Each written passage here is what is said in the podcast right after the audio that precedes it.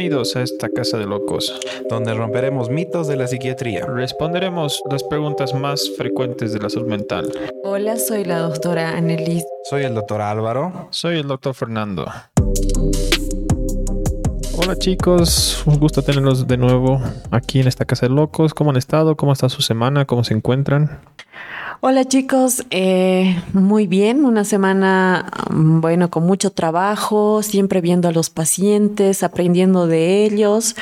También eh, hemos recibido algunas opiniones sobre el podcast. Una persona escribió que podíamos hablar de personalidades evitativas.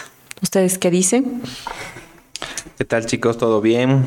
Eh, sí, me parece un bonito tema que podemos ir conversando. Yo creo que muchas personas pueden tener este tipo de, personalidad y de alguna manera les genera problemas, ¿no? En su vida, es de, eso se tratan los trastornos, ¿no? Entonces, eh, podemos conversar sobre estos eh, trastornos de personalidad que no solo abarcan lo evitativo, ¿no? Sino los... Eh, en un grupo también se puede incluir a, los, a las personalidades que son dependientes y a las personalidades un poco obsesivas, ¿no? Entonces este tipo de patrón de conductas medio temerosos, que necesitan aprobación, que necesitan seguridad para hacer las cosas o que tienen que estar todo perfecto, que si hacen algo mal está súper mal todo, o si hay un pequeño defecto, entonces todo se arruina pues más o menos de eso se trata, ¿no? Ese tipo de personalidades. ¿Qué dicen chicos? Exacto, sí. Y qué valiente, ¿no? Esta persona que nos ha escrito y agradecer a todos los que nos escuchan.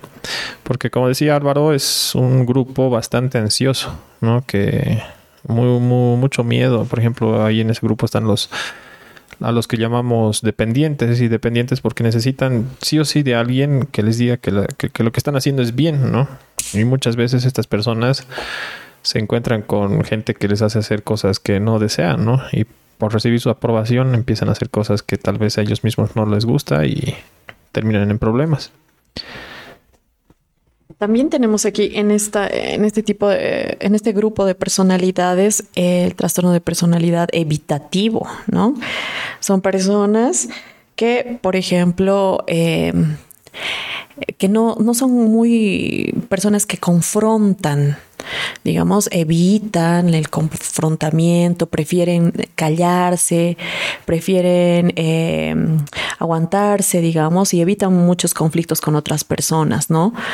Luego está aquí también los obsesivos compulsivos, que les encanta el orden, los detalles. Esas personas que, son, que les dificulta no trabajar en grupos, por ejemplo, porque o les toma mucho tiempo hacer los trabajos.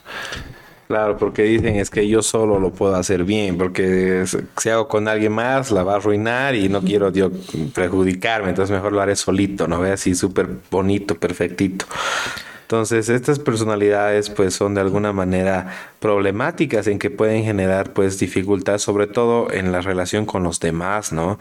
Como decía la ANE, pues esto de los evitativos pues de, de alguna forma les impide mucho socializar, por ejemplo, porque van a evitar una situación en la que podrían tener cierta interacción que podría ser eh, de alguna manera eh, desafiante para ellos, como que, ay no, mejor no digo nada porque por ahí hablo y, piensan que soy un tonto, una tonta, entonces mejor me quedo calladito, ¿no? La, la, desaprobación de los demás, ¿no? Exacto. Evitan eso. Y, y el sufrimiento en estas personas es porque ellos quieren, o sea, ellos desean poder interactuar, tener, digamos, amigos, una pareja. Claro, no es que quieran así estar solitarios. Claro, que les guste su soledad. Quisieran hacer mucho más amigos, ser parte de grupos y demás, pero realmente les cuesta mucho. Aparte que tienen, eh, o sea, se sienten inferiores, por eso prefieren callarse, están ocultos, digamos. Esa es una persona de, con un trastorno de personalidad evitativo. Y lo que tenemos que recordar es que estas, este trastorno de personalidad afecta en su funcionalidad, ¿no? Sí.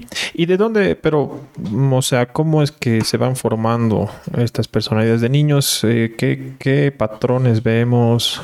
Tú, Anne, que, estás con en los pequeños. los niños es muy frecuente ver es, eh, desde niños que sean tímidos, la timidez, el temor. Nacen así medio tranquilitos, medio calladitos. Medio mansos. Podríamos decir que ellos son los que, digamos, o ellas son los que están en ese grupo que pueden desarrollar algo así. Podría. Claro, ¿no? Claro, podría, ¿no? No es una ley.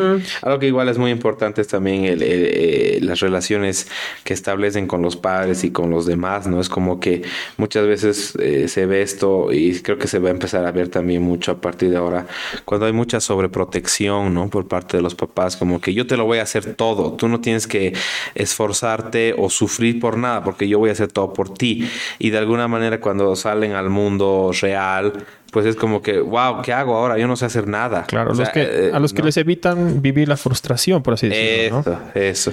Entonces, de alguna forma, pues le están generando más bien un obstáculo, ¿no? Porque es como que, ya, entonces salí tú al mundo y defendete, es, no puedo, mejor no hago nada, mejor me quedo en mi... claro, o buscas la aprobación de alguien, ya no está el papá, entonces van a buscar ya sea la pareja, un amigo, digamos, un profesor, alguien de que les diga, estás bien o estás haciendo bien, ¿no? En vez de que ellos sientan que lo están haciendo bien. Que buscan la, uh, no buscan la aprobación, sino son inseguros, entonces eh, estas personas personas también entrarían en ese grupo, por eso están en ese grupo, porque tienen similitud en estos rasgos de personalidad. Algo también que eh, en los dependientes, por ejemplo, yo tenía un, un compañero que era que tenía este trastorno de personalidad, pero él no podía decidir ni en la forma como se tenía que vestir, tenía que siempre preguntar a sus familiares o a unos amigos para decidir qué se va a poner o qué va a estudiar o miles, o sea, es, es, bien difícil en estos pacientes porque sufren, la verdad. Eh, es que ese es el problema, ¿no? Al no poder interactuar o no estar seguro de lo que hacen, empiezan a desarrollar problemas como de ansiedad. Justamente como dices, Anne, yo estaba viendo un muchacho, un, de colegio todavía, ¿no? O sea, 18 años en cuarto medio, que era muy inteligente, ¿no? O sea, uno hablaba con él y, se da cuenta, ¿no? De que tenía mucho potencial, pero se le hacía difícil y las notas le iban mal porque no respondía, ¿no? O sea, sabía la respuesta, pero se sentía muy inseguro. Y empezó a tener problemas. Y lo malo es de que eh, se empezó a juntar, digamos, con muchachos de que se aprovechaban de eso.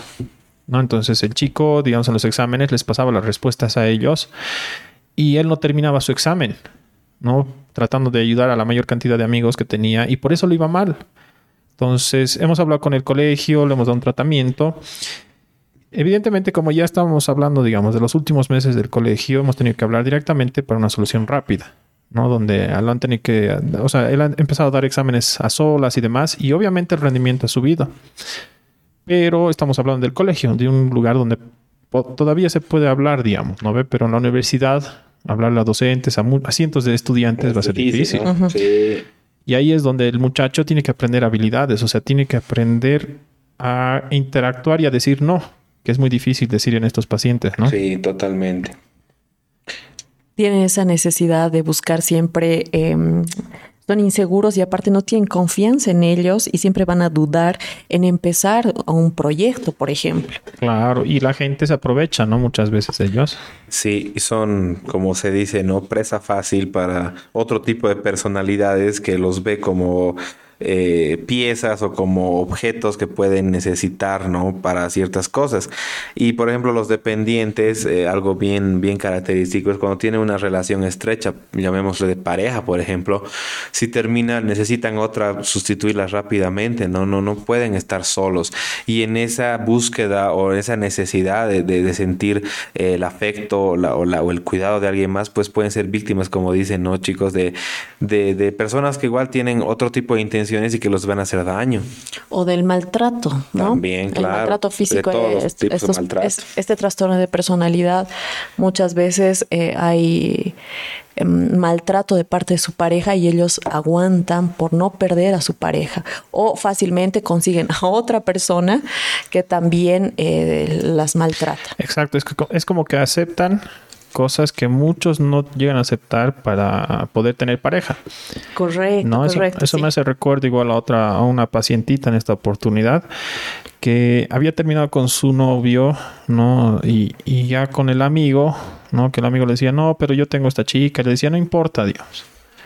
Con tal de que yo sea la, o sea, me, me tengas a mí, digamos, como tu No oficial. importa ser la, la segundina. Exacto, o sea, como que ya de hecho ha entrado a una relación sabiendo que eh, el Eso, otro era eso- infiel. eso es bien común, ¿no? Yo creo que se escucha. harto. Claro, sí, sí, sí. Y, y lo malo es de que obviamente ella sufría, ¿no? O sea, le dolía, me decía, doctor, obviamente, ¿quién acepta una, una relación así doble, digamos, o una relación donde uno sabe que le están siendo infiel? Pero no lo puedo dejar, digamos. O sea, sufro más al dejarlo y ahí es donde entraba en conflicto, digamos, ¿no? Ujú.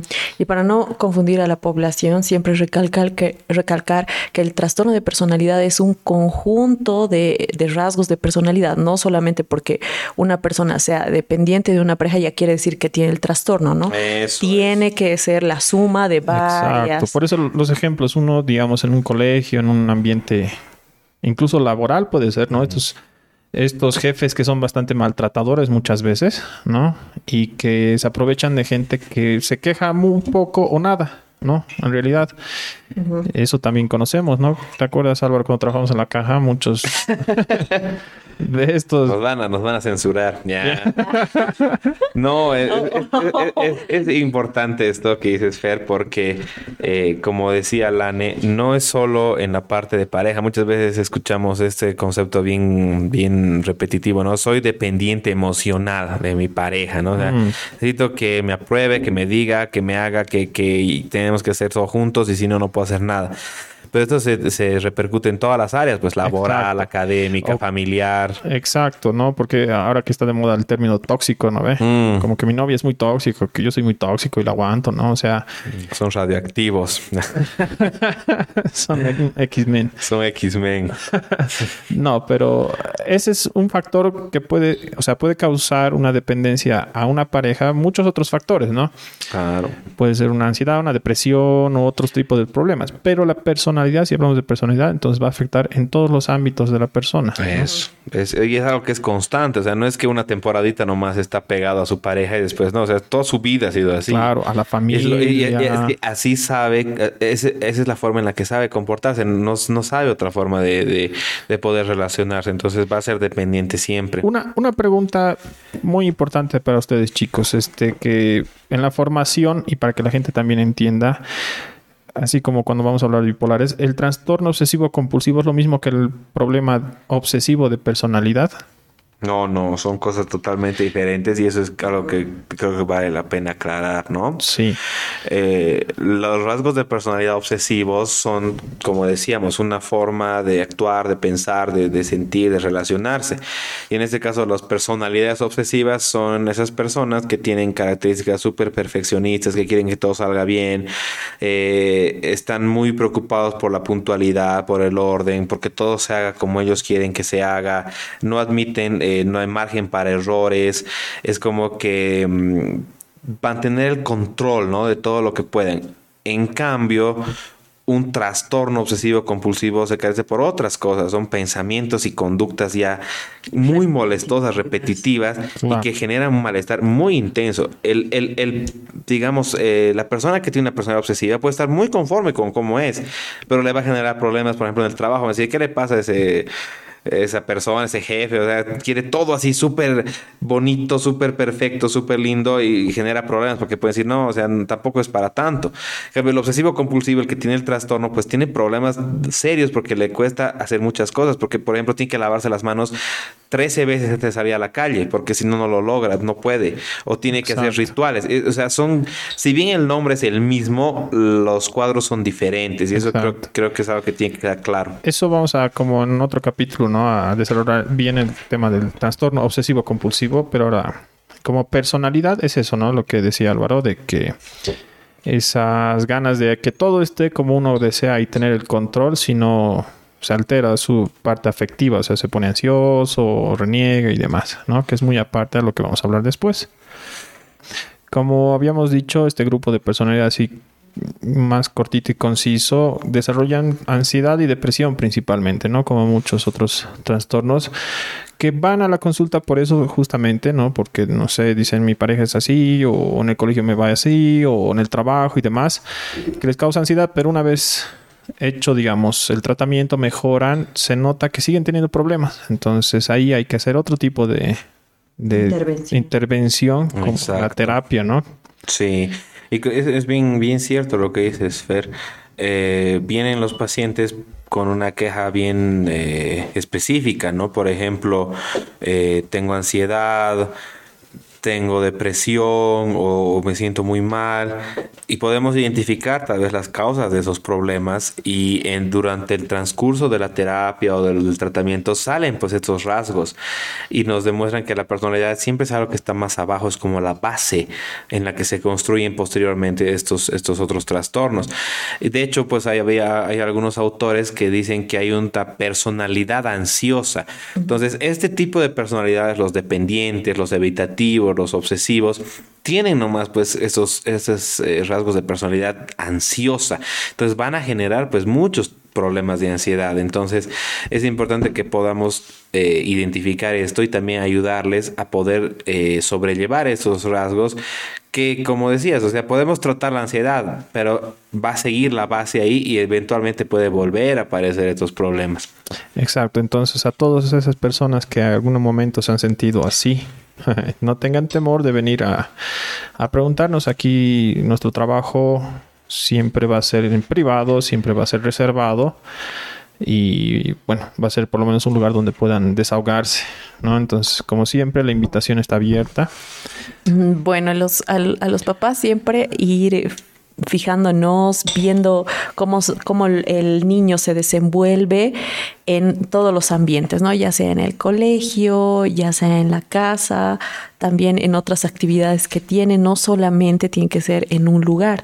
Por ejemplo, si un niño es tímido en el, en el colegio, no quiere decir ya es, e, está desarrollando esto, no, tenemos que ver todavía que sea en otros ambientes para que nos llame la atención, ¿no? Siempre en, otros ambientes. Luego, em, bueno, invitarles, como siempre, a que nos sigan escribiendo, que no sean evitativos. que pueden escribirnos en nuestra página y no nosotros encantados de seguir eh, de seguir hablando eh, lo que eh, del tema de que a ustedes les llame mm, la atención y para también aclarar las dudas, ¿no?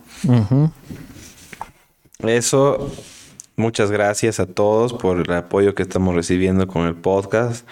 Realmente nos motiva para seguir adelante. Y bueno, pues despedirnos y agradecer nuevamente y hasta la próxima esperando sus comentarios. Adiós muchachos. Gracias por acudir a esta casa de locos. No se olviden que pueden dejar sus comentarios, dudas, preguntas, sugerencias para que podamos hablar en el siguiente episodio al enlace en la descripción. Y los esperamos hasta la siguiente.